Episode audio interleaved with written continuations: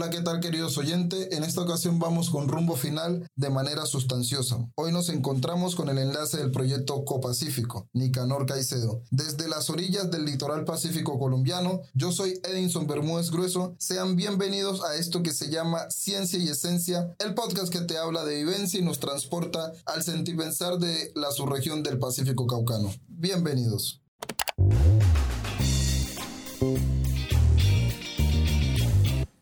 Bienvenidos a Ciencia y Esencia. Ciencia y Esencia. Ciencia es una rama del conocimiento de la humanidad. Para darle solución a un determinado problema. Se basa en la observación, experimentación. Experiencias teórico-prácticas. La ciencia es el norte de la humanidad. Ciencia y Esencia, el podcast en frecuencia con el conocimiento.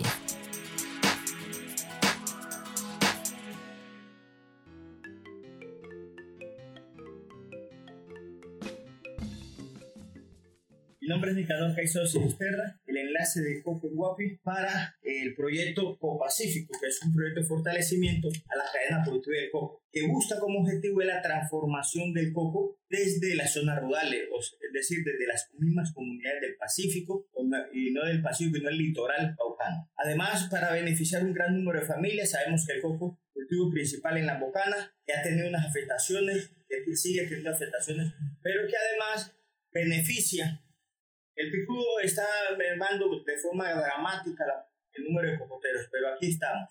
Bueno, entendiendo este panorama, breve panorama que usted nos hace, ¿en qué etapa va el proyecto? También supe que por medios noticiosos ustedes han publicado que han terminado la etapa del diagnóstico. Cuéntenos en qué consistió y, y cuáles son las otras etapas.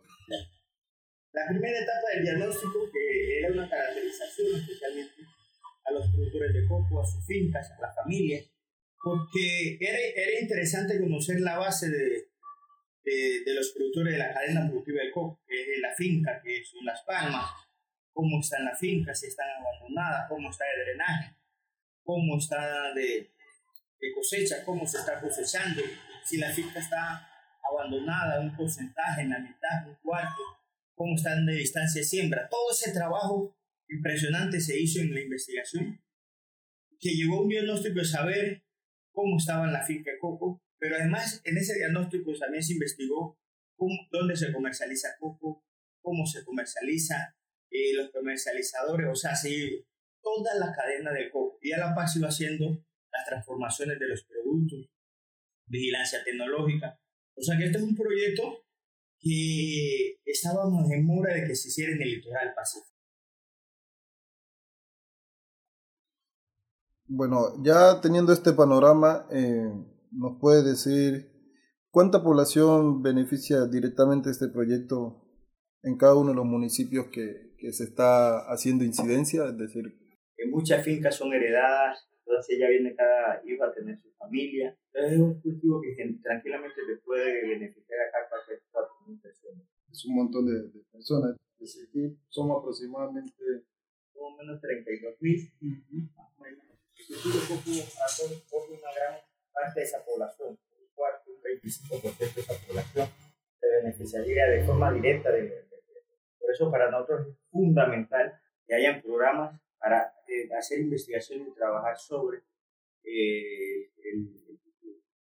Eh, importante todo esto y pues creo que ya sabiendo qué es lo que hay, entonces nos podría usted decir cuál, qué es lo que sigue en términos de las otras etapas y cuántas etapas son. El, el proyecto me parece está dividido en tres etapas. Primer año era el diagnóstico, segundo año eh, es el que estamos finalizando ahorita, que los investigadores principales están sintetizando, es el tema, de, el tema organizativo con el tema de, de seguridad industrial, lo que queda en la finca, porque se pierde mucho poco en la finca, productos tradicionales con ANA, y con la ingeniera Paola, que está trabajando con el tema fitosanitario del picudo.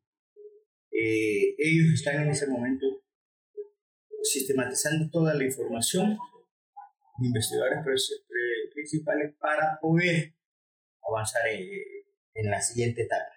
Eh, están haciendo toda la transformación del coco en aceites, en los productos que la población escogió que son viables tanto comercial económicamente. Ya, pero el, el objetivo del proyecto es hacer materia prima de estos productos o cómo es? El profesor José Gras ha planteado es que desde las comunidades se pueda transformar esos productos y se pueda llegar al mercado. Por eso también se está haciendo una investigación en posibles maquinarias adecuadas para la zona. Eso, eso sería una cosa muy, pero muy, una, muy buena en esta zona, donde el desempleo es alto, donde hay otras posibilidades, sería excelente. Estás escuchando Ciencia y Esencia.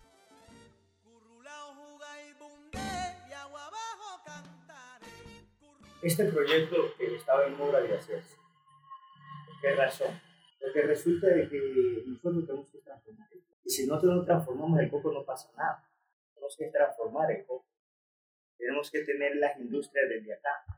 O sea, el coco se industrializa en Manizales, en Cali, en Bogotá, y seguimos llegando al coco en bruto, o sea, la materia prima. Nosotros tenemos que entrar a transformar el producto, a ver también eh, generación de ingresos económicos. Si no se transforma, va a ser difícil.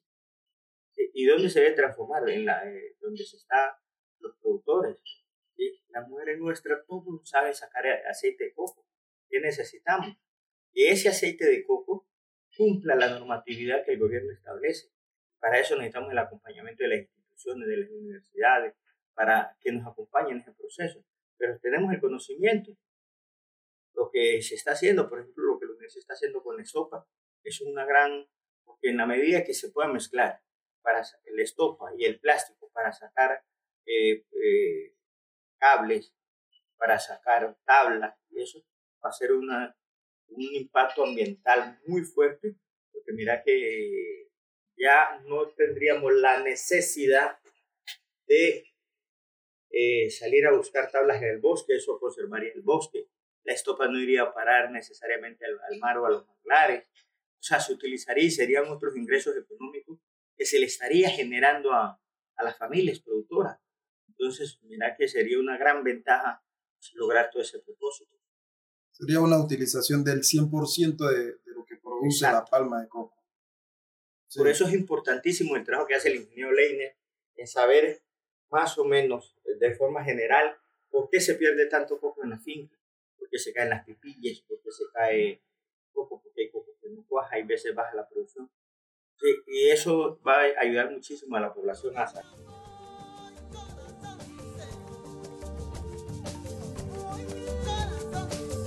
Estás escuchando Ciencia y Esencia.